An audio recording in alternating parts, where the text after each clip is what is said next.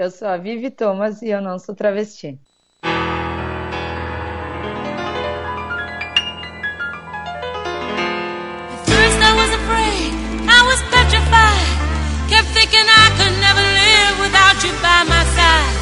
But then I spent so many nights thinking how you did me wrong, and I grew strong. Olá, papudos! Sejam bem-vindos a mais um episódio do Papo de Fotógrafo. Eu sou Rafael Petroco, não fotografo família, mas eu faço família, já tenho uma. Ai, meu Deus do céu. Eu vou parar por aqui. Ainda né? bem que você tem uma família, né, Petroco? Se você É, tivesse eu mais de uma aqui, família, a coisa ia ficar um pouquinho complicada. É, eu só vou aumentar ela, vou tentar aumentar ela, mas eu vou parar em uma só. Ah, então tá bom. eu sou a Ana Cariani e hoje eu e a Vivi vamos tentar confundir vocês com nossas vozes parecidas. Muito bem, a gente vai começar essa brincadeira depois das mensagens. Bom dia, majestade. Bom dia, Zazu. Eu lhe trago as notícias matinais. Vá falando. Com um papo de fotógrafo é assim, começo, meio e fim. Olha, até rimou, tô bom hoje. Além de conhecer e ouvir nossos convidados, vocês têm a oportunidade de conhecer nossos parceiros e patrocinadores. Do clique à impressão, você não fica na mão. Eu tô ótimo de slogan Mais uma. E para começar, você que fotografa com uma câmera ou com um celular, tem que mostrar para todo mundo que produziu, certo? Certo. Então precisa de uma plataforma criada especialmente para nós fotógrafos e videomakers, pensado para ajudar você a se posicionar bem no Google e tem uma equipe de suporte eficiente e rápida para sanar todas as suas dúvidas. Então acesse agora papo.album.com.br e adquira o desconto especial que a Album preparou para vocês, queridos ouvintes. Bom, aí você já criou ou atualizou seu site com suas melhores fotos? Então acesse lá o busquefotógrafo.com.br e faça parte dessa comunidade. O Busque Fotógrafo é o maior site de busca segmentado de fotógrafos profissionais do Brasil. Ou seja, ele vai facilitar o encontro entre você, fotógrafo ou videomaker, com os clientes de forma simples e efetiva. Mais de 10 mil fotógrafos já fazem parte dessa comunidade. O cadastro é gratuito. E vem novidades por aí, não fique de fora. Busquefotógrafo.com.br, onde fotógrafos e clientes se encontram. Pronto, o cliente te encontrou, viu seu trabalho, te contratou e você já o fotografou? Agora é hora de editar e tratar bem essas fotografias. Afinal, elas merecem todo o carinho e a Bank traz uma nova linha de monitores profissionais para os fotógrafos e videomakers com um foco na fidelidade de cores, nitidez nas imagens e ainda cuida da saúde dos seus olhos, o seu bem mais precioso nas longas horas de trabalho. Então, corre lá, você precisa conhecer esses produtos incríveis pensados especialmente para você. Acesse agora agora www.bank.com www.bank.com.br. E não adianta ter todo esse trabalho e deixar tudo guardado num HD sem que ninguém veja, não é mesmo? E Não quem mesmo. está com a gente para fechar com chave de ouro é a Digipix. Você pode transformar suas fotografias em fotolivros, álbuns e artigos para presentes e decoração. Já imaginou uma imagem sua decorando a casa de um casal que você fotografou? Incrível, né? Conheça agora todas as linhas de produtos em www.direto.digipix.com.br. É isso aí, do começo, meio e fim. E fim. Estamos todos aqui. então escute o bate-papo de hoje que está incrível. É isso aí.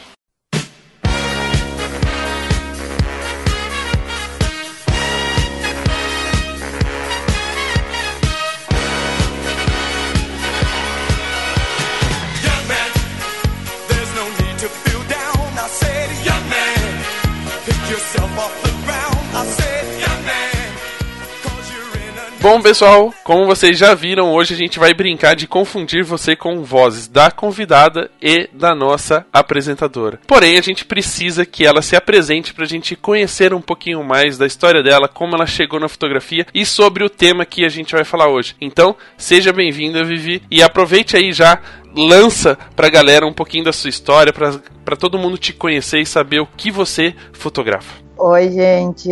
Então, eu sou a Vivi Thomas e realmente, mais do que a Ana, eu tenho voz de travesti, mas eu não sou. Meu pai e minha mãe, eles comprovam isso, tá? Eu nasci menina. E vamos lá, então. Eu quero agradecer a oportunidade de estar falando um pouquinho no Papo de Fotógrafo, que eu sempre admirei muito. Eu tenho 26 anos. Eu sou fotógrafa uma vida inteira. Uh, para quem não me conhece ainda, os meus pais, eles tinham um estúdio fotográfico, tem. Meu avô era fotógrafo. E eu vivi dentro da, da, de, um, de estúdio desde que eu nasci. Nunca quis ser fotógrafa. Na verdade, o meu pai e o meu avô nunca quiseram que eu fosse fotógrafa, porque eles falaram que eles queriam que eu ganhasse dinheiro. Chegava de gente ferrapada. já vinha de berço já. Isso, tipo assim, chega de gente ferrapada na família, vai ser, ser fotógrafa. Desde pequena, eu sempre fui muito argumentativa. O meu pai me falava assim que se eu deixasse um copo cair na frente dele, eu ia conseguir convencer ele, mesmo ele vendo, que não tinha sido eu que tinha deixado o copo cair. Ele falava que ia dar uma ótima advogada. Mas como estudar não era o meu forte, mesmo nunca tendo rodado, repetido o ano, eu direito não era uma coisa que eu queria fazer. Aí eu fui fazer um curso de comissária quando eu fiz 18 anos, que era o sonho do meu avô. E era o sonho dele, né? Então eu me formei, enfim, fiz a ANAC. Até hoje, se nada der certo, eu posso virar comissária. Tinha até uma comunidade no Orkut que era isso: se nada der certo, eu viro comissária. Boa. É, e eu levei pra vida, assim. Fiz moda também. Quando eu vi que não era ser comissária o meu, o meu futuro, fiz um cursei moda durante três semestres. Depois que eu fiz a faculdade de moda, eu vi que o que eu realmente gostava de fazer, o que eu fazia bem feito e o que eu me entregava era fotografia. Aí, pela pra tristeza de todos ao meu redor, eu resolvi que eu ia ser fotógrafa. É engraçado porque aí no sul tem muito essa essa coisa do, do familiar, né? Principalmente na área de fotografia, de passar de geração para geração. E a gente acha que, igual o médico força o filho a ser médico, o dentista força o filho a ser dentista. Na sua casa acontecia o contrário. Eles falaram, pelo amor de Deus, vai tentar ganhar Totalmente. dinheiro. O Lucas é de família de fotógrafo também, e, e o Rob. O Rob eu não sei tanto, mas o Lucas também, os pais dele não queriam que ele fosse fotógrafo, né? Porque eu acho que aqui a fotografia ela não era vista como ela é vista hoje. Então, eles pensaram, era ser fotógrafo era ter um comércio, né? Era trabalhar de segunda a sábado e ainda sábado e domingo, sábado de noite e domingo de manhã tinha que trabalhar de novo. Então, era uma profissão meio sofrida e não tão lucrativa. E eu acho que é por isso que, que os meus pais sempre me empurraram contra, sabe? Hoje eles estão até um pouquinho felizes, assim, depois das palestras que eu fiz. Depois que orgulhosa. palestrante, aí beleza, né? É, mas eles ainda me perguntam do dinheiro. Mas hoje eles já não fotografam mais. Não, eles ainda têm estúdio, mas quem toca o estúdio é o meu irmão. Também nunca quis ser fotógrafo e do nada resolveu virar fotógrafo. Foi mais relutante que eu, mas agora também é, então ele administra. Mas eles ainda ficam lá no estúdio, minha mãe ajuda nos ensaios de, de criança, assim, ela leva super jeito com criança. Aí eles ainda ficam por lá, assim. E uma coisa assim, aproveitando já que você falou da sua mãe e citando as crianças, é, o estúdio onde seu pai fazia, ele fazia, era o estúdio Faz Tudo, de casamento a fotografia 3x4, por exemplo. Isso, tudinho. Até foto de, de velório ele já fez. Sério? Como é que é essa experiência? Você acompanhou? Foi de assistente de luz? É, Acompanhei porque era pai de uma amiga minha ainda, mas a avó enlouquecida dela queria. E foi, foi bizarro, né? Todo mundo faz a zoeira, né? Tipo, ah, eu até faço foto de velório, mas ninguém nunca fez. Aí tá aí uma história verdadeira. É, o meu pai fez e eu tava lá junto e eu tava chorando porque o pai da minha amiga era um segundo pai pra mim. Foi muito bizarro, assim. E o meu pai fez muito contra a vontade, sabe? Mas eu não sei por que, que a mãe dele, a, a, a avó da minha amiga, no caso, queria uma foto do filho morto, mas é umas coisas tensas da vida, né? Ficou meio psicodélico, assim, esse papo. Você entrou pra fazer moda. É, a fotografia, de uma certa forma, te conquistou nesse curso, porque eu acredito que no curso de moda também tenha ah, alguma coisa sobre fotografia ou não. Você, foi uma decisão que você meio que percebeu que nada daquilo que você estava fazendo fazia sentido. É, não, é, eu não cheguei na parte de fotografia na moda, mas tem. Tem uma, uma cadeira que é de fotografia, mas eu desisti porque eu desenho mal pra caralho. Então, assim, a pessoa desenha mal pra caralho, não sabe costurar, quer ser estilista pra quê, né? Inventar moda. Caiu E a ficha. É, foi ali que eu vi, opa, tá, mas peraí, eu sei fotografar, eu gosto, eu sei fazer a pós-produção, né, eu entendo de Lightroom, de Photoshop, eu disse, eu tô nadando contra a corrente, né, não tem porquê. Mas isso tudo você aprendeu porque você estava sempre dentro do estúdio ali com seus pais e com seus, seus avós. Isso, eu, eu, come, eu comecei a trabalhar, porque eu, eu frequentei o estúdio desde muito nova, né? Eu ia, eu ajudava a atender, ficava lá na frente, ia, sei lá, fazer xerox, qualquer coisa assim pros meus pais. Mas com uns 14, 15 eu comecei a ir pro, pro estúdio e trabalhar como eu, eu fazia parte de Photoshop, lembrancinha, convite, essas coisas. E com 16 17, aí eu comecei a trabalhar lá e e comecei a fotografar em estúdio. Daí eu trabalhei lá dos 17 até os 22 que eu voltei a morar em Caxias. É, legal.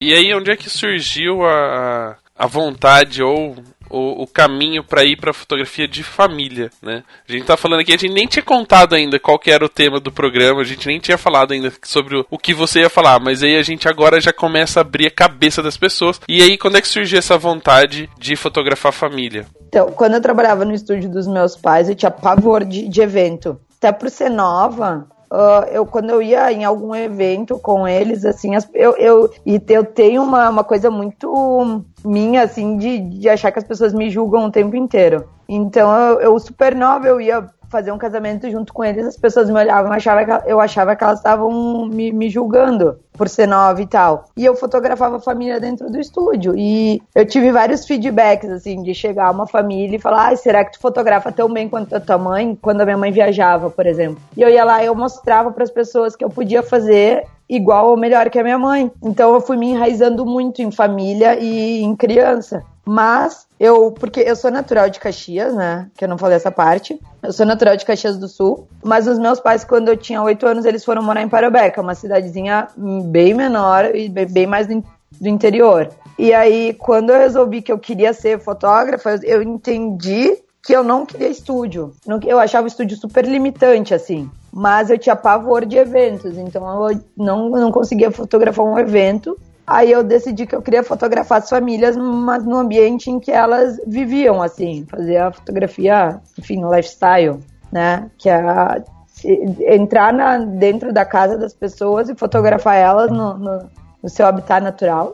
E, e por isso, família, assim, porque eu sempre me identifiquei muito. Eu sou, eu sou uma pessoa muito eh, verdadeira, sabe? Até demais. O Lucas reclama comigo, assim. Uma que eu sou verdadeira e uma que eu falo pra caralho, né? Então, é tipo assim.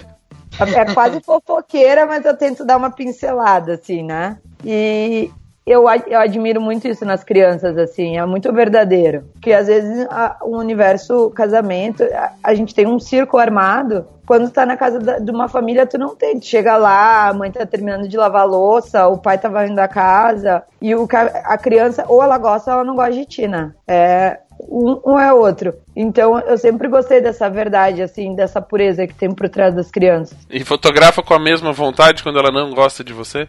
Fotografo, fotografo. Ah, criança que- maldita, vai ficar, vai ficar sem foto. Mas é que isso é muito louco, porque tem muitas crianças que não abrem sorriso pra mim, mas eu, eu, eu acho que do estúdio, de tanto vir aquilo que, ai, olha aqui pra frente da ti, dá um sorriso, eu, eu era tão irritada com isso, tão estressada, que hoje eu não, eu, eu só quero que a criança esteja do jeito que ela quer, assim. Eu acabo que é muito di- difícil, um- um- até porque eu faço acompanhamento infantil, né, o meu carro-chefe. Então eu, eu vivo, convivo com essas crianças desde que elas nascem. É muito difícil uma criança fazer birra comigo. E se ela fizer birra, eu vou fotografar a birra dela e vou. Eu, às vezes eu me acho assim, uma criança fotografando a outra. Eu, eu, eu tenho um comportamento muito parecido com o de uma criança quando eu vou fotografar. Essa questão dos espaços, sabe? Não, isso é legal você falar. É, muitas vezes a gente vê a galera falando, não, eu quero fotografar família e, e etc. Mas existe esse, esse outro lado, né? Enquanto no casamento você até tem um certo roteiro, já sabe, é meio que é um pouco mais controlado nesse sentido. Fotografar família não é tão fácil, porque cada criança, por ser verdadeira, ela tem um, um jeito de lidar com as situações diferentes. E você, como fotógrafa de família, tem que meio que acompanhar um pouco de tudo, não pode é, esquentar muito a cabeça com algumas coisas que criança normalmente faz. Como é que você lida com cada tipo de situação no- nos dias até que você também não está tão bem assim? Cara, então, é, é, é muito louco, porque eu, fa eu falo pra maioria das pessoas, menos pros meus clientes, é óbvio, que, eles, que eu deveria pagar pra fotografar a família deles, ao invés de ao contrário. Porque geralmente pra mim é uma terapia fotografar criança. Por mais que ela te- esteja com birra ou estressada, eu, eu comecei a entender ó, o, o momento delas. E eu, assim, eu chego na casa de uma, de uma família, eu não faço esparro com a criança. Eu sou muito contida. Então, ah, se eu chego lá e os pais falam que hoje ele não tá num bom dia, a gente vai sentar, a gente vai conversar. Eu vou e eu vou ir retratando isso. Eu vou, eu vou retratando essa conversa, esse carinho. Eu fiz eh, no início do ano um ensaio que foi foi muito forte, assim, pra mim, porque era uma família que eu já acompanhava há algum tempo. E era um, um dia super calor, assim. E o, o bebê tava naquela fase de um ano e quatro meses, que ele era tudo do jeito dele ou as coisas não iam, sabe? Então foi um dia super exaustivo. Ele, ele tinha uma bicicletinha, sabe essas bi- bicicleta de madeira para criança que não tem pedal, que eles vão caminhando? É, geralmente é para aprender a caminhar até elas, assim. Ele tinha uma daquelas e toda vez que ele topava com alguma barreira ou obstáculo, ele, ele chorava e fazia birra, e daí tinha que ir lá. E, e eu, só, eu só vou, quanto mais birra e quanto mais clima tem, mais quieta eu fico. E aí o pai já tava cansado e falava, vai, vamos embora, e eu não quero mais, e vocês não estão vendo que vocês estão. E a mãe queria muito, e não, e vamos.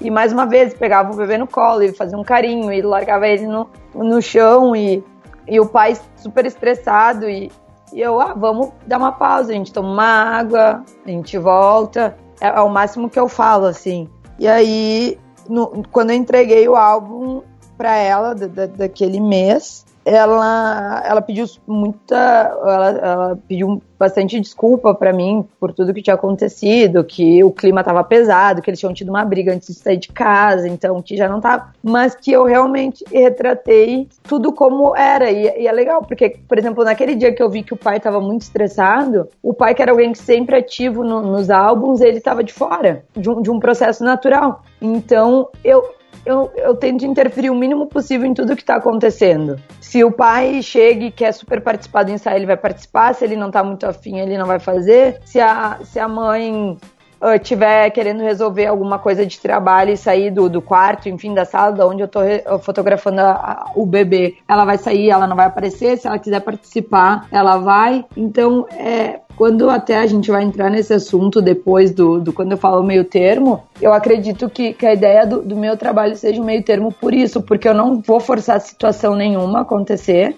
Eu também não vou passar um longo período de tempo com essas pessoas, porque os meus ensaios são curtos, mas eu vou respeitar aquilo que tá acontecendo. E, e é muito engraçado, porque geralmente os dias que eu não tô bem pra fotografar, que acontece, a gente não pode falar, né, que essa que tu tá sempre bem, tem dias que eu não tô bem. Os dias que acontecem isso, eu eu chego lá e é, parece que a criança vê a tua energia, ela sente que a tua energia não tá boa. E aí geralmente é o dia que eu vou e a criança vem correndo e me dá um abraço e me beija e é carinhosa e é querida e as coisas fluem assim. É meio que uma terapia, né? É, Não, é bem legal porque ah, eu imagino principalmente as mulheres, né, quando estão naqueles períodos sim, a gente sabe. de transmutação psicológica, diríamos assim. Encarar um- um- uma situação dessa, né, onde há um, tem um certo estresse já por parte da família que está sendo registrada, ou a criança não tá, tá de bem, deve ser ainda muito mais complicado para vocês conseguirem extrair alguma coisa. E talvez até a- a- o cliente entender que, sei lá, a hora que você entregou o álbum e ela saber que não foram as fotos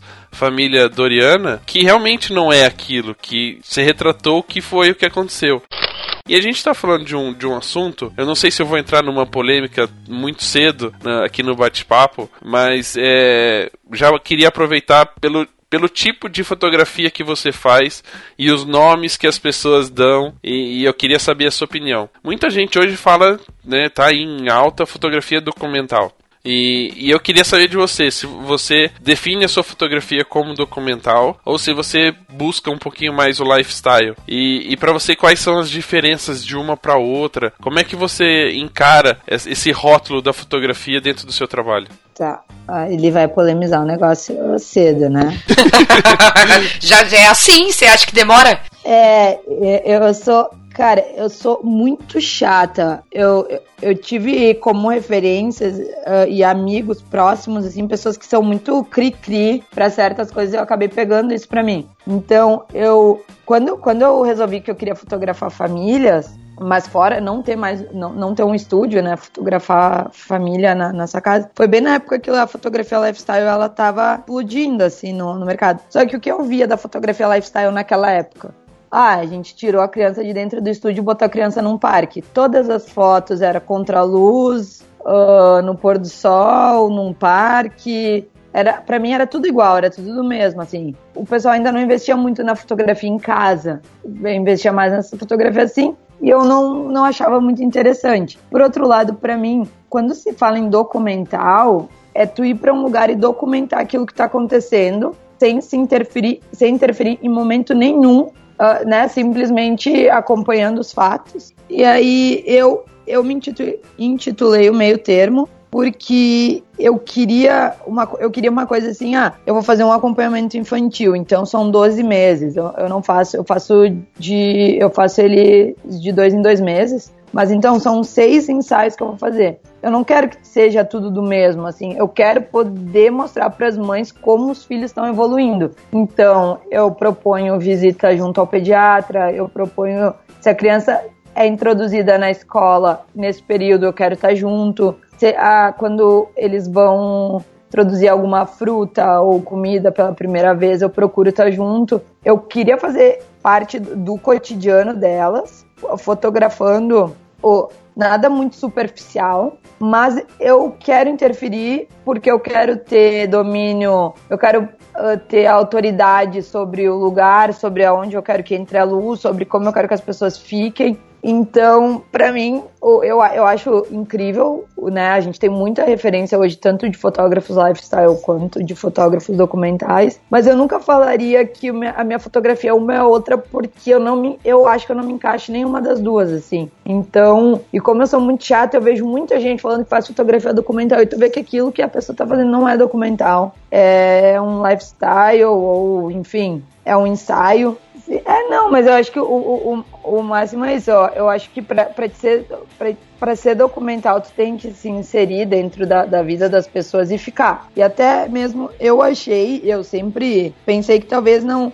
De certa forma, assim, eu não, eu não sirvo, não que eu não sirvo para isso, mas eu eu acho que eu, não, eu, tenho pessoas que eu conheço que fa fazem melhor isso, então eu prefiro continuar fazendo o que eu faço do, da forma que eu faço. E, e se for para eu chegar numa casa e falar, ah, hoje eu vou fazer um ensaio documental de uma família, eu ficar lá uma hora. Se bem que um ensaio documental, eu posso documentar uma hora na vida da pessoa, ou duas, ou 24, ou 48, ou quantas horas forem necessárias, mas eu acho que eu sou um pouco limitada, assim, sabe? Eu admiro. O, o Dani Freitas, ele é um grande amigo meu que faz isso, que eu acho que ele faz muito bem feito. O Renato de Paula também é outra pessoa que eu tenho como referência de que faz assim documental de família. Mas é aquela coisa, eu acho que é cada um no seu quadrado, assim. E quando tu faz, uma coisa que, que, que eu sou disso de ser chata e criteriosa é que as pessoas não estudam hoje para isso, sabe?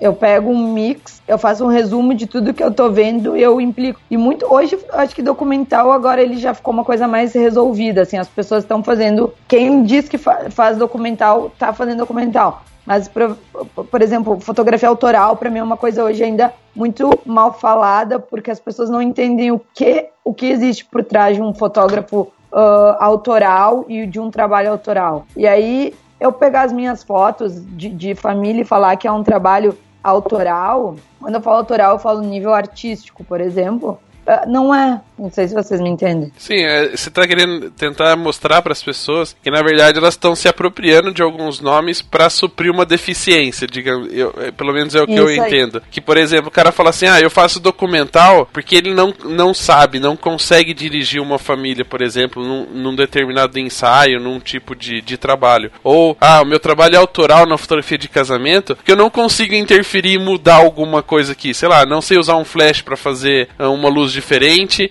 não sei dirigir um casal, então é documental ou autoral, né? O documental tem ido muito mais pra família e o autoral muito É. mais pro casamento, no, no caso. Isso aí. Mas as pessoas estão usando como Pra mim, no meu ponto de vista, pelo que eu entendi no discurso, que eles estão usando como muleta. né? Eles nomeiam um trabalho com essas definições, com esses rótulos, não mostrar que existe uma deficiência técnica no, no trabalho deles, que é não saber fazer a direção ou usar uma luz diferente. Não sei, foi isso que eu entendi. É, mas um, isso, e, e nem tanto eu digo assim pela deficiência técnica do, do, do negócio, mas porque há algumas pessoas, algumas pontas, assim, algumas as cabeças pensantes do país fazem, eu preciso fazer. Mas eu não quero estudar como essas pessoas estudaram e fazer como elas fazem. Eu quero simplesmente pegar o resumo do que elas falaram e fazer uma coisa resumida. E daí eu- hoje em dia eu vejo muitos trabalhos que são o resumo do resumo do resumo de que começou lá em alguém. Por isso que eu, hoje eu não, o meu trabalho assim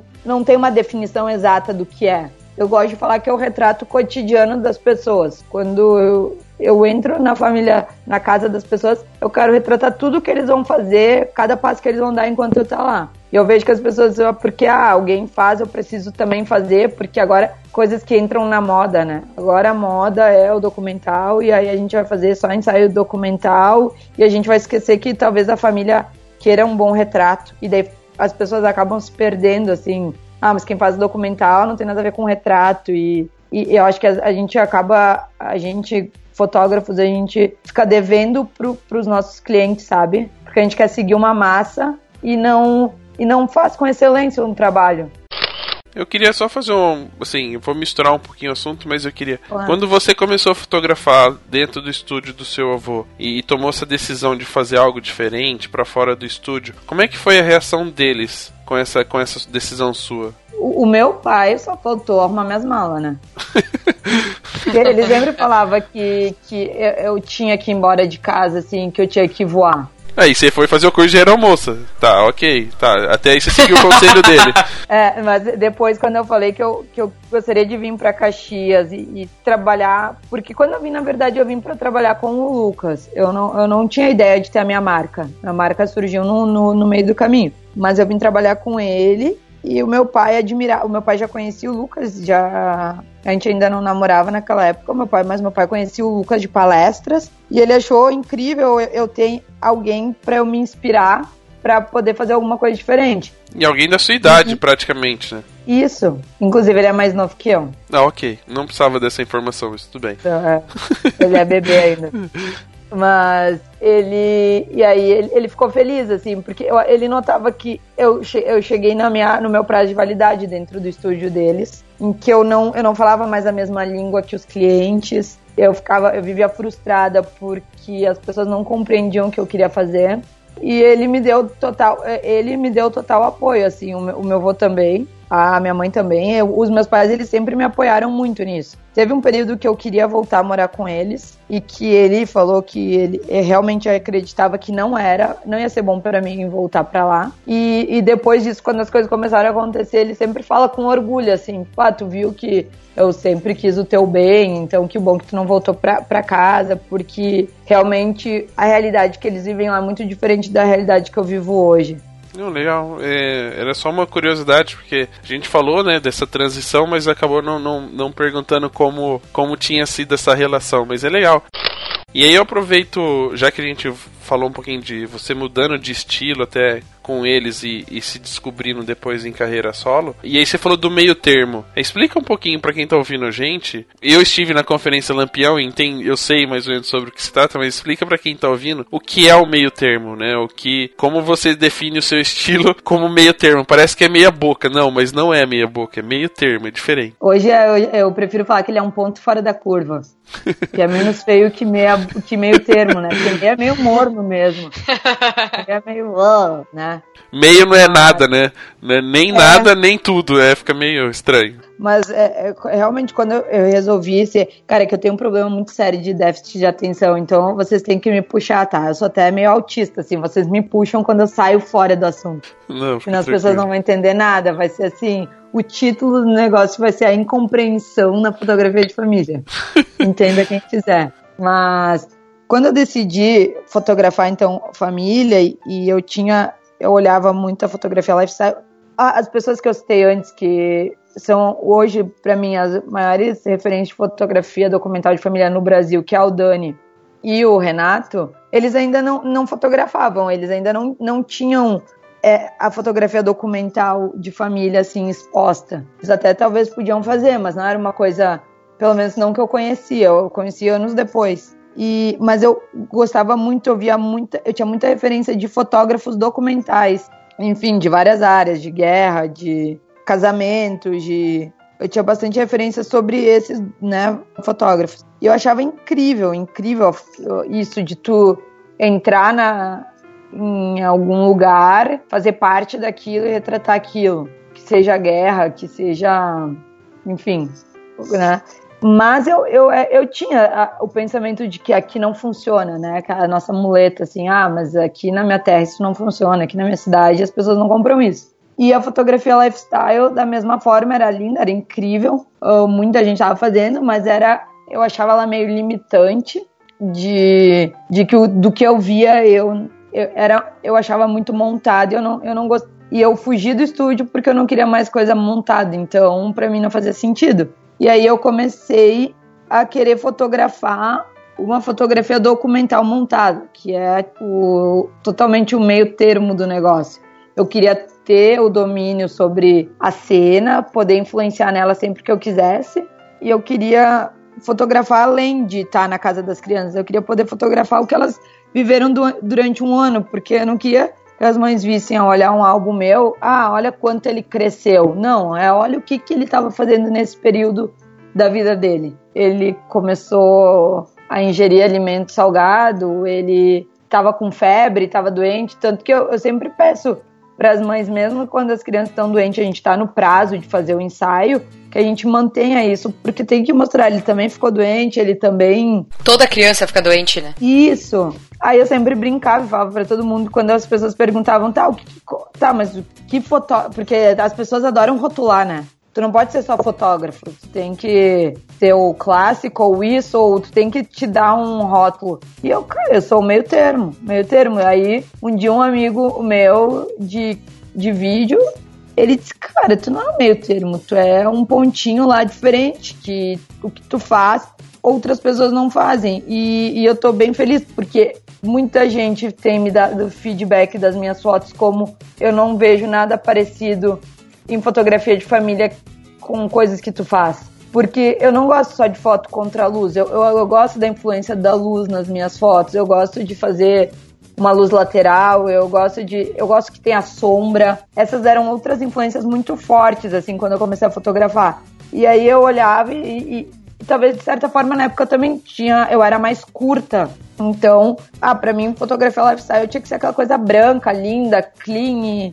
Eu não queria, eu queria poder ter influência de luz e sombra, mesmo sendo. Porque, ve- por mais que eu acho totalmente puro fotografar criança, porque criança é pura, eu, eu gosto de, de ter o drama nas fotos. Eu, eu gosto de chegar num dia em que a criança não tá legal e se eu puder influenciar na, na cena para que ela fique mais dramática, com, a, com uma entrada de luz lateral, escurecer um pouco do rosto, eu vou fazer. Então, moleque, vem chorar nesse canto aqui. Isso. Vai lá do, na janelinha chorar. Vira pra lá. Então, é, a minha fotografia ela tem muita essa influência, até de certa forma, do. Eu vou falar do Lucas mil vezes, né? Mas até de, de certa forma por causa do Lucas, de, de luz e sombra que no trabalho dele tem muito forte e é uma coisa que eu, que eu sempre gostei e que eu até tinha pensado, ah, não, mas eu fotografo criança, eu quero, então vou ter um segundo projeto em paralelo. Daí eu pensei que não tinha necessidade de ter um segundo projeto paralelo e que eu possa introduzir essa questão de, de luz e sombra nas minhas fotos de família, assim. Não, é legal. É, é, você fala de influências do, do Lucas, por exemplo. Você chegou a fotografar algum casamento com ele pra ter essa, essa percepção ou só de ver o resultado você já começou a aplicar no seu trabalho? Não, eu fotografo casamento com ele também. Eu, a gente fotografa casamento junto desde 2014. Então, quando eu, eu, eu fazia muito isso nos casamentos que eu fotografava com ele. E aí, às vezes, eu tinha vontade de fazer, mas daí era, era o 8 e 80, assim, os, dois, os meus dois resultados, o de casamento e o de família. E eu acho que eu, eu consegui. Porque eu admiro muito o Fer Juariste. E eu passei a admirar o Fer ainda mais quando eu vi o projeto dele de fotografia infantil. E eu falava, eu quero ser esse cara que, tanto no casamento quanto na fotografia de, de família infantil que ele faz, tu consegue ver que é a mesma pessoa. E aí foi quando eu comecei a misturar as duas coisas, assim, trazer o que eu fazia já no casamento pro que eu faço na, no- nos ensaios de família. Isso é um ponto importante porque é, muitas vezes as pessoas quando falam é, que vão partir para uma outra área na fotografia, né? Eles, eles querem mudar completamente, fazer algo totalmente diferente do que já fazem. E às vezes não é necessário, né? A gente, é, você está falando, por exemplo, o ponto fora da curva. Vamos é, abolir o uso meio termo, tá? a partir de hoje. Daí você acaba fazendo, tentando é, fazer ah, um estilo, estilo 1, estilo 2 e aí você acaba até ficando um pouco frustrado porque você não consegue chegar a nenhum dos dois. Mas se você aplicar aquilo que você já faz num novo projeto, talvez você encontre até uma outra forma de fotografar que se transforme nesse ponto fora da curva. Foi isso que aconteceu com você? Isso, acho que é, é bem isso. É o resumo de tudo, assim. É, é aqueles rótulos que as pessoas criam, né? Ou tu tem que ir para um lado ou para o outro, e eu não me vi nenhum dos dois lados. Então, eu fui aplicando o que eu gostava de um e o que eu gostava de outro e fui criando o terceiro ponto fora da curva do negócio. eu fui misturando tudo porque aí eu às vezes eu acho tu, e eu sou muito chata assim, tipo, eu, eu olho muita fotografia e às vezes eu acho tudo muito igual, então eu quero ser diferente, mas ai, não é, ai, ela quer ser diferentona. Não, eu só, eu só quero poder unir o que eu gosto de uma coisa e o que eu gosto da outra coisa, no, porque essa sou eu, assim. E, e para você, uh, você acha que esse tipo de decisão, né, de, de fazer algo diferente ou tentar fazer um, um coisa fora da curva, é o diferencial hoje da fotografia de família? Ou seja, quando você consegue fazer, uh, aplicar outras, outras, outros tipos de fotografia nesse trabalho, acaba mostrando para o cliente que você tem um diferencial no, no olhar, no, no no, no, registro que você faz, ou é mais uma questão de conexão pessoal mesmo? Eu acho que influencia. Eu acho que influencia porque eu acho que quando a gente quer fazer uma coisa, mesmo inconsciente, só porque uma grande massa faz, a gente não consegue se impor quando tá fotografando. A gente não. Me fugiu a palavra, a gente fica receoso, assim. É aquilo de, de tu vende o que tu acredita. Se tu não acredita no que tu tá fazendo, se tu faz porque uma parte das pessoas que tu gosta e segue fazem, tu não vai conseguir vender aquilo. Eu acho que quando a gente se, se descobre, e isso também é um processo de autoconhecimento. Eu acho que quando a gente se descobre, a gente começa, passa a acreditar muito mais no trabalho da gente e consegue vender muito mais fácil e vira o diferencial, o nosso diferencial no, no mercado não só não só vender mais fácil, eu acho que uh, começa a, fo a, fotografia fica mais fácil, né? Quando você se desprende de desses conceitos, né, que você vai vou falar aqui só por falar para dar um exemplo. Você vai, por exemplo, numa palestra de uma pessoa, ele te passa alguns conceitos. Se você ficar muito preso nisso, tentando aplicar aquilo uh, 100% no seu trabalho, as coisas não se desenvolvem, né? E a partir do momento que você começa a se conhecer e entender o que você está procurando, a fotografia sai mais fácil. É, é, esse é, é talvez é, é, o meu ponto de vista. Para mim acontece dessa forma. A partir do momento que eu consigo absorver a informação e não replicar a informação, as coisas acontecem muito mais fáceis para mim. É, eu concordo. eu tenho uma foto que ela foi polêmica esses dias, que eu fiz ela colorida e preto e branco. Eu esqueci como as pessoas chamam, como é chamado. Cor seletiva? Isso. E foi uma foto que eu fiz. Uh, até no período do Ed em Brasil, da, da Carol, uma amiga minha que estava grávida, ela queria fazer um ensaio em São Paulo. E aí tu pensa em São Paulo, dela foi. foi o Ed em Brasil foi bem naquela época do Dória pintar a cidade, apagar os grafites e deixá-la cinza. E a Carol, ela, tá, ela foi com o vestido todo listrado, colorido. E eu pensava um tempo inteiro na. Uh, veio uma frase na minha cabeça, assim, quando eu comecei a fotografar ela, que o, o, tem a música do Criolo, né? Não existe amor em SP. E aí eu tinha uma frase que ficou assim na minha cabeça: se não tem cor, a gente bota, se não tem amor, a gente inventa. Quando eu olhei para ela, veio assim, isso, e eu pensava o tempo inteiro nela, misturar o colorido dela com as partes mais cinzas de São Paulo e mostrar o quanto a cor é interessante. Eu fiz uma foto. Quando eu fiz a foto, sabia que só a Carol tinha que estar em colorido, o resto da foto tinha que estar em preto e branco. E eu publiquei, eu fui julgada e, né, falaram, enfim, que a, a modinha tinha voltado e as pessoas não, não entenderam, mas eu a, a, acho que quando a gente começa, quando a gente acredita no que a gente faz, né, que a gente tá satisfeito, enfim, é uma coisa que não me incomodou nem um pouco. As pessoas me criticaram porque é a minha foto do jeito que eu quero mostrar. Eu acho que se fosse um tempo atrás, enquanto eu ainda estava me descobrindo, eu acho que eu ia ficar chateada. Provavelmente eu ia retirar ela, mas foi uma foto que foi a capa do álbum dela. Foi ela, ela, ela gostou da ideia tanto quanto eu. Ela, ela veio junto comigo nessa ideia. Então é a capa do álbum. E, claro, eu acho que ela sozinha seria estranha. Então eu tive algumas outras fotos da, da seleção que também tiveram cor seletiva para ela se encaixarem, mas é, eu acho que quando a gente, a gente acaba ficando seguro consigo mesmo, assim, quando a gente consegue entender qual é a nossa definição, assim, de, de fotografia, qual é o nosso estilo né, fotográfico. Não, e tem um, a, a questão, talvez, que as pessoas ainda não, não entendam.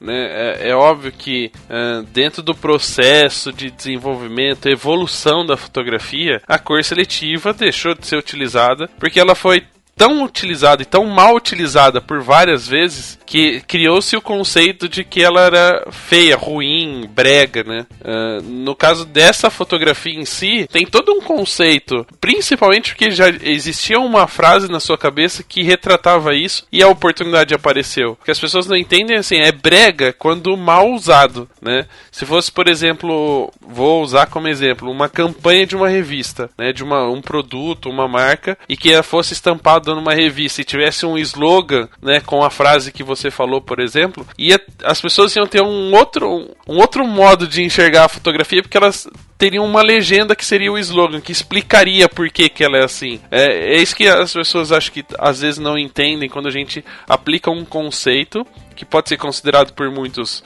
brega, mas existe um conceito, existe uma história, existe um porquê. E não aplicado simplesmente porque gosta de aprender a mexer no Photoshop e fez a cor seletiva. É, bem isso.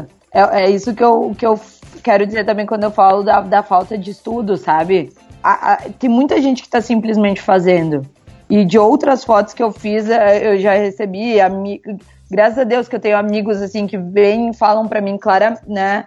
Ah, porque tu fez isso? Tu tu tá seguindo a modinha de botar foto sem sentido? E aí, quando tu consegue argumentar o sentido que tem aquela foto, a pessoa se desarma porque ela entende que tu não fez porque tu tá, porque é legal, porque é cool, porque tá na...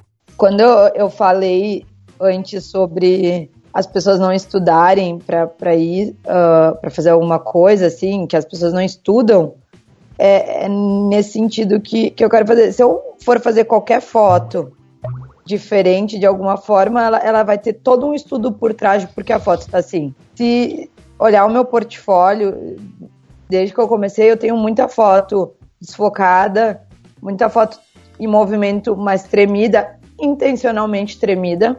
Eu tenho essa foto agora com cor seletiva e todas elas têm um motivo, não é porque ai, tá legal, tá bonito, tem gente fazendo, ou assim, ah, era uma foto que eu gostei muito, mas na hora eu tremi, eu desfoquei, mas eu vou botar mesmo assim e vou falar que ela é artística. Não, é tu, tudo que eu faço tem um porquê. E se eu mesmo não conseguir me convencer do porquê eu fiz aquela foto daquele jeito, ela, ela vai sair da minha edição, ela não, ela não vai ficar porque ela tem que ser forte o, o suficiente para eu poder argumentar com as pessoas o porquê eu fiz ela. A gente vai falar de curadoria um pouquinho, mas eu queria fazer uma outra pergunta. Você, por exemplo, fez essa foto da, da amiga com o contexto do Cidade Cinza, ela colorida e tal. E aí, mas aí eu entro num, num, um pouquinho mais profundo nesse assunto e eu queria é, que você explicasse pra gente como você faz isso. É, quando você fez a foto, tinha um sentido para você, né? Tinha música na sua cabeça, a, a contextualização do, do cenário, da, dela tar, estar vestida colorida, enfim, acabou casando tudo. Mas como fazer para que, por exemplo, o que faz sentido para você naquela foto faça sentido para a pessoa que foi fotografada? Porque a gente fala muito, né? A fotografia uh, é um reflexo, reflexo, de quem somos, mas é, existe muito porque nós somos contratados, então ela também tem que fazer sentido para outra pessoa. Como é que você faz ou como é que você argumenta ou se a fotografia por si só fala sozinha para mostrar que o que faz sentido para você faça sentido também para o seu cliente?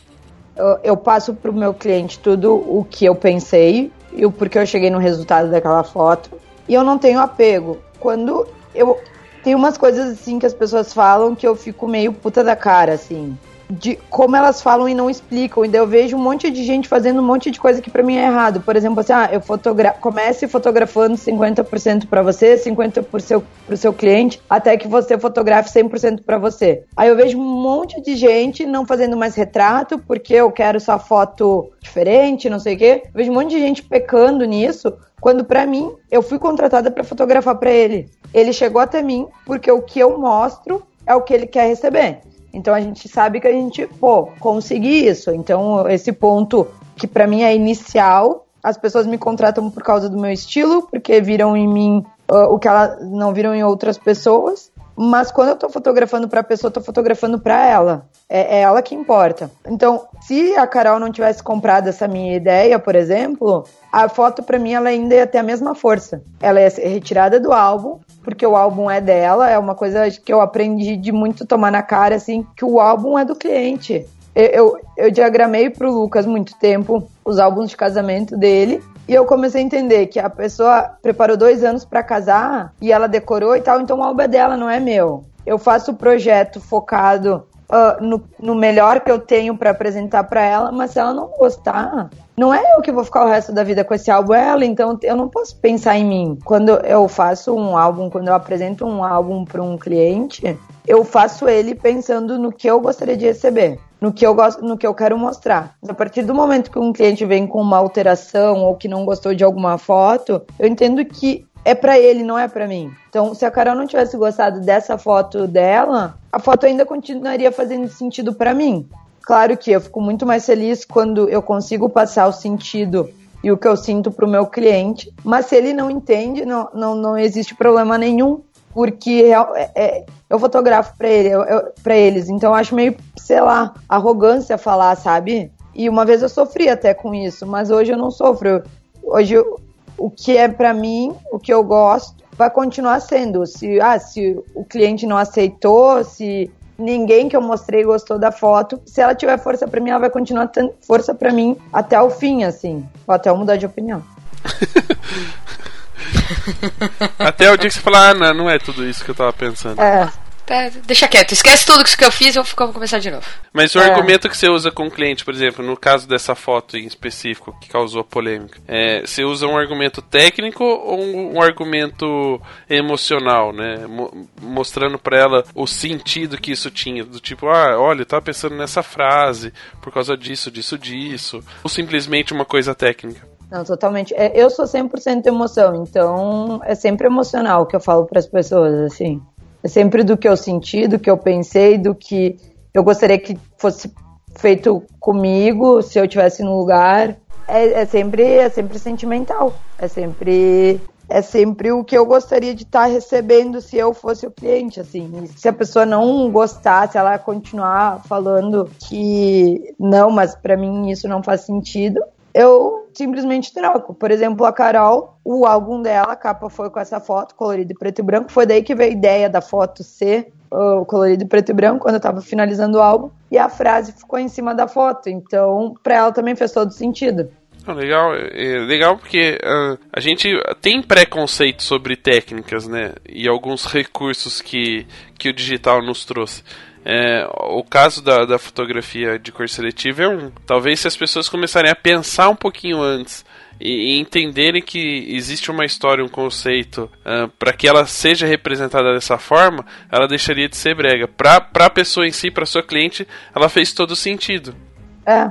E eu tenho. é, é, ultimamente, assim, eu tenho que levantar a mão pro céu e agradecer, porque, porque os meus clientes, eles sempre compram as minhas ideias. É muito difícil, assim, um cliente não, não comprar uma ideia minha. Até porque eu acho que eles veem o tanto que eu me dou pra que isso. Que eu, eu acho que por mais que o cliente não veja, ele sente, sabe? Se tu tá fazendo a coisa de, de, de qualquer jeito, ou se tu se doou mesmo pra fazer aquilo daquele jeito. E às às vezes, talvez eles nem acreditaram tanto no negócio, mas só deles verem o quanto eu tava empenhada e dedicada e quanto eu coloquei o, a minha vontade, alma, sei lá, qualquer definição que a gente possa querer usar para esse momento, mas coloquei minha verdade, enfim, na, na foto pro resultado eles acabam comprando.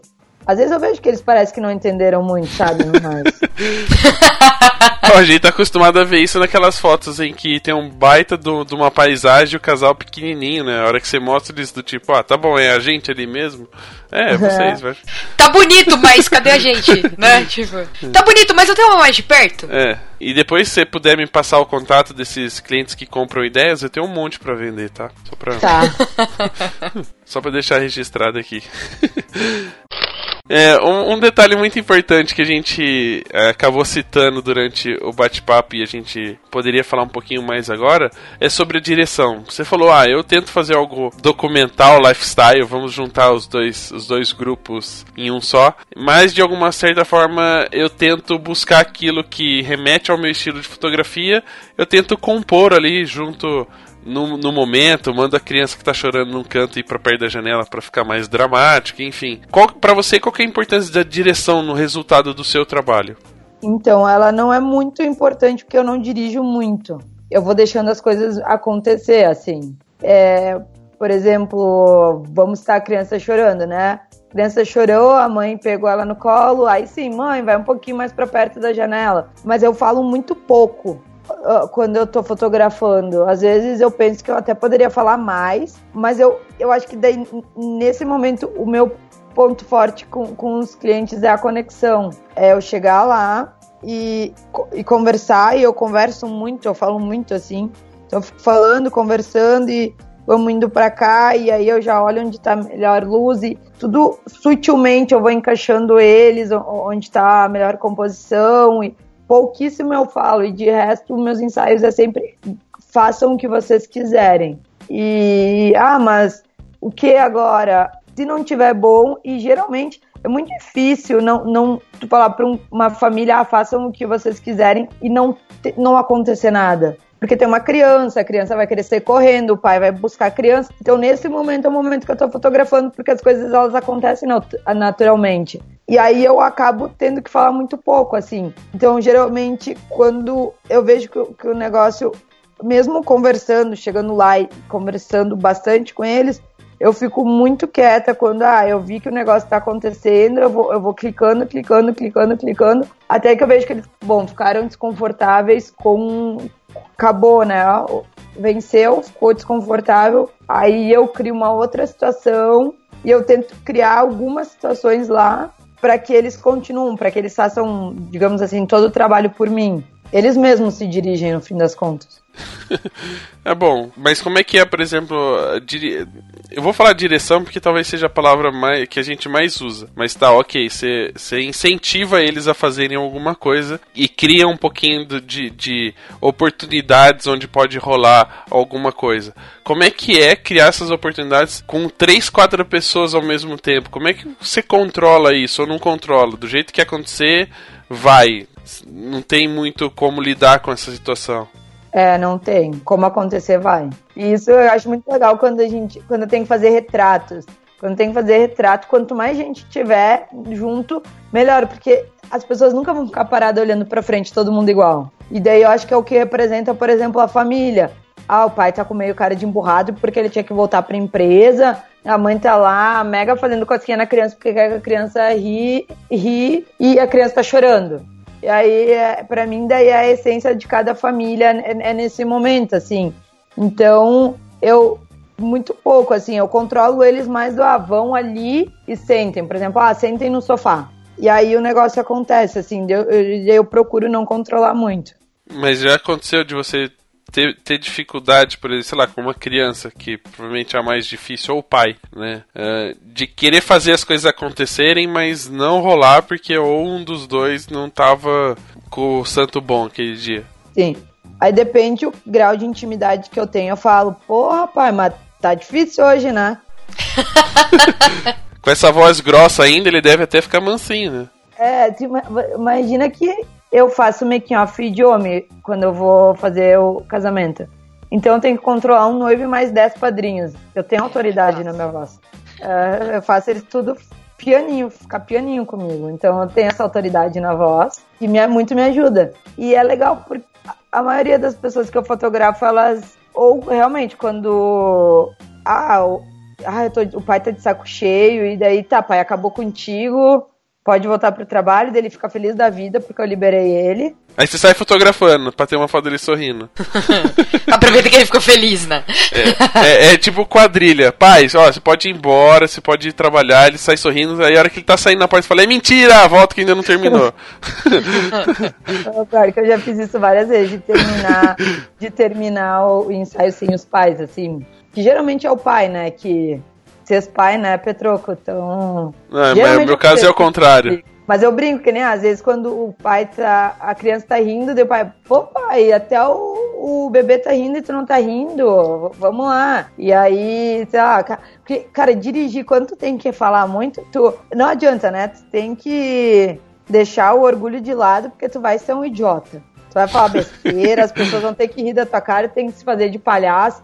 E aí tu fica lá falando um monte de coisa idiota. Mas quando tem uma. Em algum momento, alguma ensaio que eu tenho que tá, fazer muito roteirizado, eu me sinto mal. Quando eu vejo bah, o pai não tá realmente fluindo, sabe? Aí eu geralmente tiro o pai pro escanteio, ou a criança não dá pra tirar, né? Mas. Porque daí eu, eu, eu, me bloqueio também, assim.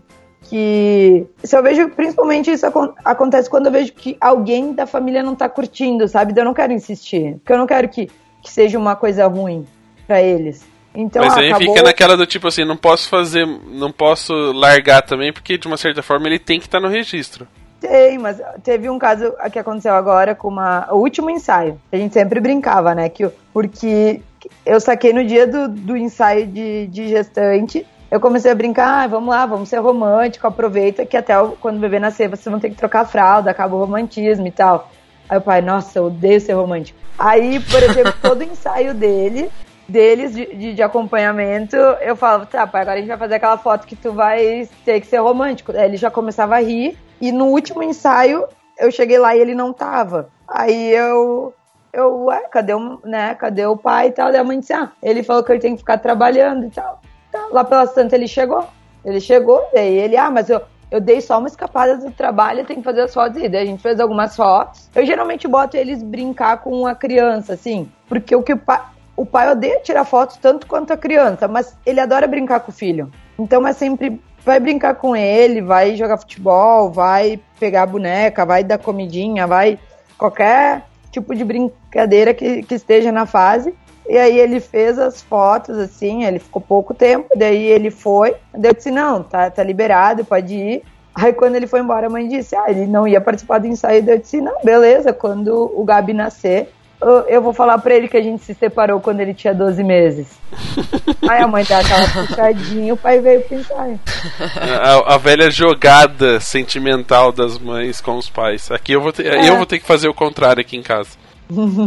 É o contrário. Desde o começo, né, Petroco? Sempre foi assim. Se não sou eu pra fazer as coisas, ia ficar sem foto. É. Por que será, Ah, né? ah, não sei. Ela já não, não é muito chegada. É, e- é, e talvez esse pra mim seja o maior desafio como fotógrafo. Conquistar a Camila como cliente, entendeu? Sim. É, conquistar a esposa, porque ela não deixa tu- fotografar, ela não gosta, é uma briga. Mas por isso tu pode me chamar, que eu faço? Deixa, quando, quando passar por virar copos, avise que eu vou lá te buscar. Só pra concluir isso e daí demais, como eu citei aquele outro ensaio anteriormente. Se foi um dia que alguém da família não quis participar, no álbum vai ter que ficar registrado isso, sabe? Sim. infelizmente, ah, ou felizmente, pelo menos eu não vou querer mentir assim.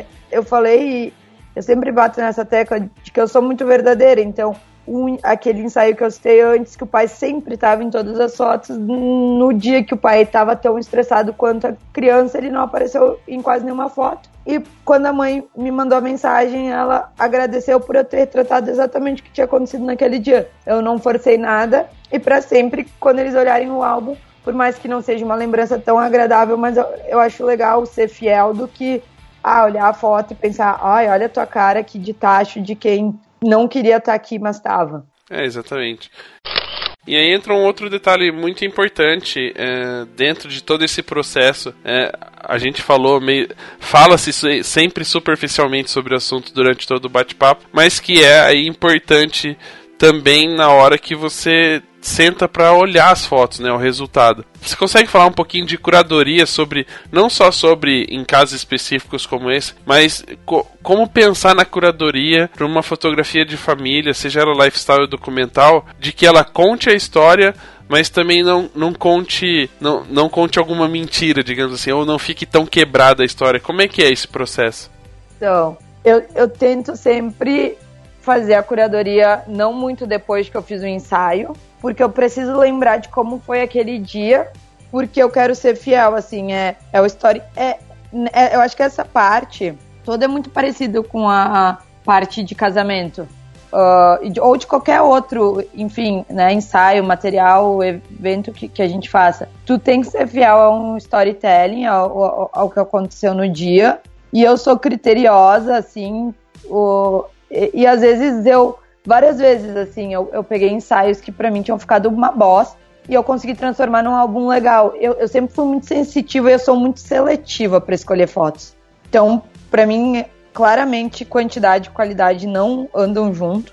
Então, eu prefiro ter álbuns com pouquíssimas fotos, mas com, com qualidade, com que eu possa trabalhar na pós-produção delas. E eu seleciono realmente o que vá. Tem, acontece de vários álbuns fotos que eu gosto, que elas não se encaixam em nenhum momento do álbum, elas não vão entrar. Que eu, eu falo muito do álbum porque eu não vendo trabalho sem álbum. Meus trabalhos sempre são com álbum. Então, para fazer essa seleção, essa parte da curadoria, eu, eu fico um dia inteiro em cima, assim, tra trabalhando nisso. E eu sou muito. Eu não tenho medo de, de tirar foto fora. E eu, eu não gosto de fazer muitas fotos, assim. Uma vez eu escutei a Márcia Charinzon falando que ela não gosta de ter mais lixo do que aproveitamento. Então, ela tem que aproveitar mais do que ela tem que ter lixo das fotos dela. E eu levo muito isso, eu tenho que aproveitar bastante das minhas fotos, então eu, eu tenho que clicar menos e observar mais. Uh, e clicar na hora certa. E na hora da, da seleção é, é isso, assim, eu tenho que observar o que realmente vai fazer sentido, porque se eu tenho, eu tenho aquilo também que uma foto mediana tira o poder de uma foto boa. Então eu quero passar tudo que for realmente bom, mas sempre focado na história, assim, de como aconteceu, de, de, de quando começou, o, a, próprio, a própria luz do dia, porque mesmo fotografando dentro de casa, a gente consegue ver, porque a gente começa de tarde, às vezes vai até tardezinha, e daí a luz muda, então cuidar né, nessa parte da luz. Uh, trocas de roupas é uma coisa bem que não tem nos meus ensaios, é uma roupa só. As pessoas não, não têm troca, então isso para mim interfere muito pouco, então é, é mais a questão da luz, que interfere bastante, o momento, quando a, as pessoas, elas, o, o, ensaio, ele tem todo um processo, né? Tu começa, ele vai subindo, subindo, subindo, e depois ele vai descendo, descendo, descendo, assim, ele tem um ponto auge, então pro, eu tento deixar o ponto auge sempre no meio. Uh, se tem alguma foto que representa o, o cansaço do, do, final do dia, ou que. Então, a, a, minha curadoria é basicamente isso, assim. E eu não tenho medo de tirar rascunho, sabe? Às vezes eu tenho uma baita ideia e ela não deu certo e eu. É muito difícil eu ser pegada nisso, assim. Então eu tiro o que não for bom, eu vou tentar fazer melhor da próxima vez, mas não vai entrar as minhas os meus quase, assim. É bem um pouco do que o Lucas fala, né, também no, no episódio que a gente gravou com ele sobre como contar a história de um casamento e que às vezes uma foto pode contar tudo. É, isso aí, é, o Lucas me imita, né, o tempo inteiro.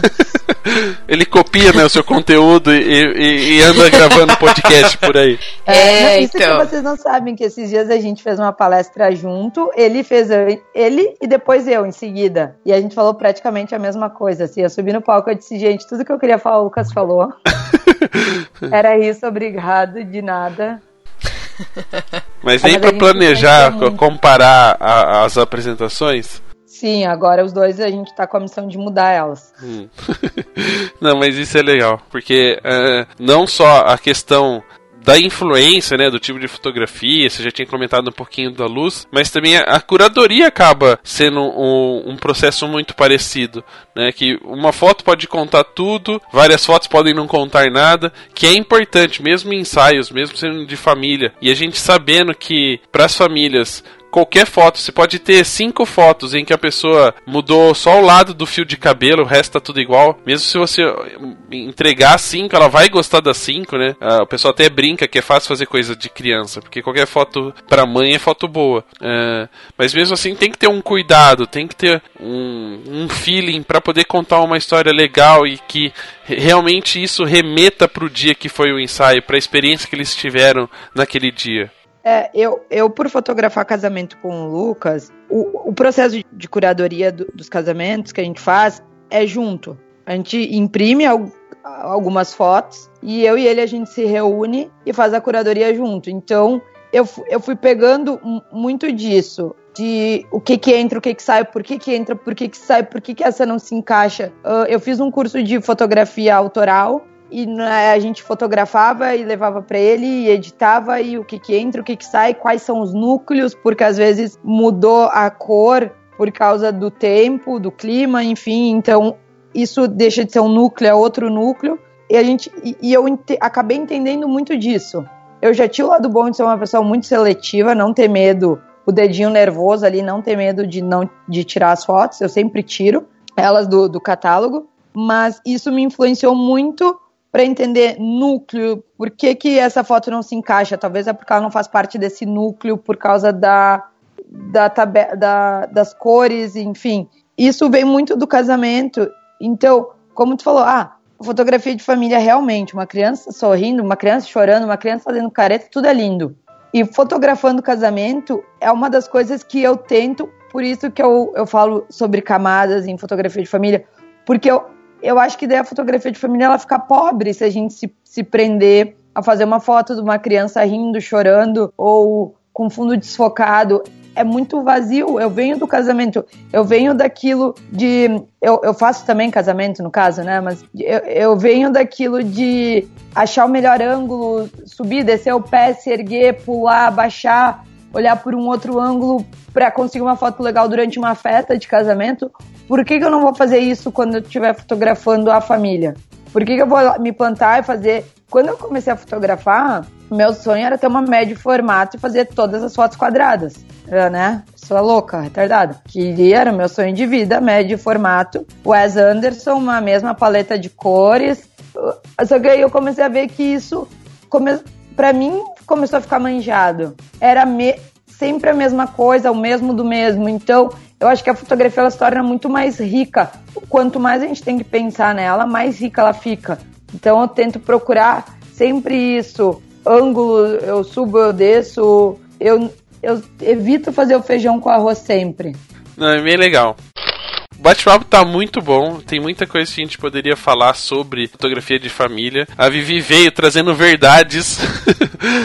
não só, não, não entramos em polêmicas, né? Acho que o documental e o lifestyle é, uma, é um rótulo que as pessoas colocam, mas de uma certa forma eles estão bem ligados. Então não é polêmica, Vivi, pode ficar tranquila, ninguém vai te atacar na rua. Mas a gente é, pode passar por um outro, um outro tema, assim, que, que acaba envolvendo também o assunto do bate-papo de hoje, que é o amarelos. Correto? Ah, sim. E aí, tudo isso, a gente já mostrou como dá pra fazer fotografia de família legal, que tem várias formas de, de se fazer um retrato, com pai feliz ou pai triste, ou criança rabugenta. Quem tem fotos legais pode fazer o que com, a- com as fotos? Mandar pro Amarelos Award. então explica aí pra galera que tá ouvindo, quem gosta de fotografar família, o que é Amarelos, como participar, quais são os objetivos, enfim. Então, Amarelos ela surgiu como uma plataforma. Ela é uma plataforma totalmente gratuita para fotógrafos de família. Porque o que eu noto, ah, todos os todos os nichos do mercado eles tiveram um boom nos últimos tempos, né? A gente teve isso no vídeo, a gente teve isso na fotografia de casamento e a gente não tem na família. Eu vejo que tem muita gente boa e muita gente com capacidade para ser boa, mas não sabe para onde correr.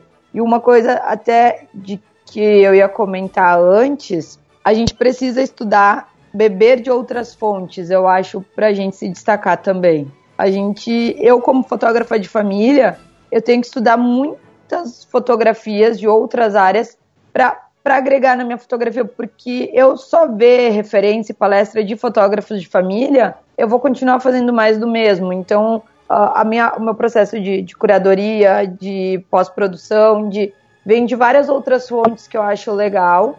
E a ideia da Amarelos também vem junto com isso, entregar esse assunto para as pessoas. Então, para quem entra na, na plataforma, a ideia é que a maioria de fotógrafos de referência do, do país, de qualquer área que seja, consigam entregar um material que tu possa ler e trazer para tua fotografia para te evoluir. A gente, a Amarelos acredita na evolução da fotografia de família, que já passou da hora da gente também ter um boom de mais nomes em congressos, mais, mais gente podendo dar workshop, curso, e ela e para isso, um, um, um uma das coisas que a gente entendeu que, que fez com que a fotografia de casamento fosse muito mais reconhecida e admirada e seguida foi os concursos, porque as pessoas ganhavam concurso, se destacavam como profissional e assim elas podiam e assim elas eram chamadas para chamadas para palestrar, para dar workshop, para dar algum curso, enfim. E a ideia da Amarelo da Amarelos ao Art é com que os fotógrafos de família possam se destacar no meio fotográfico em geral. Então a gente teve uma primeira coleção em junho e agora em setembro a gente está abrindo para segunda coleção. E a Amarelos ela funciona assim: são quatro coleções anuais. Para enviar as fotos tem um custo de 10 reais por foto. E lá a gente abordou várias categorias que, que não tinham no mercado, que as pessoas não, não, não podiam expor assim. Então a gente tem 15 anos, a gente tem fotografia de parto, a gente tem fotografia documental, a gente tem ensaios externos, a gente tem ensaio em estúdio, para que todo mundo possa se destacar na sua área de atuação. E são premiadas somente 10 fotos por categoria. E as três melhores fotos de cada coleção, elas ganham, de cada coleção em geral, elas ganham um prêmio. É, agora o, último, o próximo a gente vai ter prêmios legais, a gente tem entrada de congresso, a gente tem alça. Bastante coisa. Não, tá bem legal, assim. Tem um mimo também que os nossos patrocinadores vão, vão mandar para os fotógrafos que ganharem selo. E é uma forma que, que eu achei como muitas vezes me sentindo carente no mercado, no, uh, por chegar num congresso, por não fazer newborn, por exemplo, chegar no congresso e falarem, ah, não, mas vamos abordar fotografia de família, daí a pessoa vai falar sobre newborn. Eu, eu comecei a, a ver que tinha, claro, isso depois do, esse ano mudou bastante, assim, começou a ter mais coisa, mas tinha pouquíssima coisa. Mas aí se tu vê um, ah, um evento para fotografia de família, praticamente 80% dele com, com fotógrafos de newborn falando sobre newborn. Então, parte essa da família, da, da, da essência da família, de que uh, de, de, entrar na casa das pessoas, eu, eu escutava muito pouco as pessoas falar. E a ideia da plataforma é acolher esses fotógrafos e ajudar no crescimento deles. Por isso a gente disponibiliza os conteúdos e por isso que eles são grátis também. Não, é bem legal. Então qual que é o link para a galera acessar a plataforma e saber mais, conhecer, participar? É www.amarelos com s no final.com.br. Muito bem. Então é isso, galera. Bate-papo de hoje foi super informativo. De aí desconstruiu algumas coisinhas sobre a fotografia de família. Mas antes de terminar, né, eu tenho uma última pergunta para fazer para Vivi. Durante a palestra da conferência Lampião, ela fez uma pergunta para a galera e eu quero refazer essa pergunta para ela e eu quero ouvir dela a resposta. E aí a gente já termina e conclui o episódio de hoje. Então, Vivi, se prepara, tá aí, respira fundo. Ai, que medo. você perguntou lá na, na conferência Lampião, eu vou repetir a pergunta para você. Fotografia é a sua vida? É. Respondeu rápido pra caramba. Eu acho que era outra pergunta. Eu já estava preparada com outra resposta, mas hoje eu acredito que sim. Que ela é sim. Que legal. E, e então, galera, faça essa pergunta para você. Quando a Vivi fez, muita gente ficou quietinha lá no, no dia da palestra, pensando, ma, ma, amadurecendo essa pergunta na cabeça, porque a gente precisa realmente, quando a gente vai fotografar, principalmente pessoas, famílias, casamento, né, a gente precisa ter essa essa dedicação, esse sentimento de contribuir e de fazer parte da história das outras pessoas. Então é importante a gente pensar nisso. E se a resposta for sim, você não viveria sem esse contato, sem essas conexões, então você está no caminho certo. Certo, Vivi? Certíssimo. Então, muito bem. Antes da gente desligar, então, passe seus contatos para quem quiser conversar com você, conhecer mais o seu trabalho, onde é que eles podem te encontrar. é, no- tanto no Instagram quanto no Facebook é Vivi Thomas, arroba Vivi Thomas. Fotografia no Instagram, arroba Viviane Thomas no Instagram, o pessoal. E Vivi Thomas é o meu pessoal no Facebook e a minha página. Thomas sem H, tá, gente? Então a gente vai colocar aqui também no post pra galera não errar e acompanhar tudo de pertinho. Então é isso, galera. Até o próximo episódio. Tchau. Tchau. Tchau.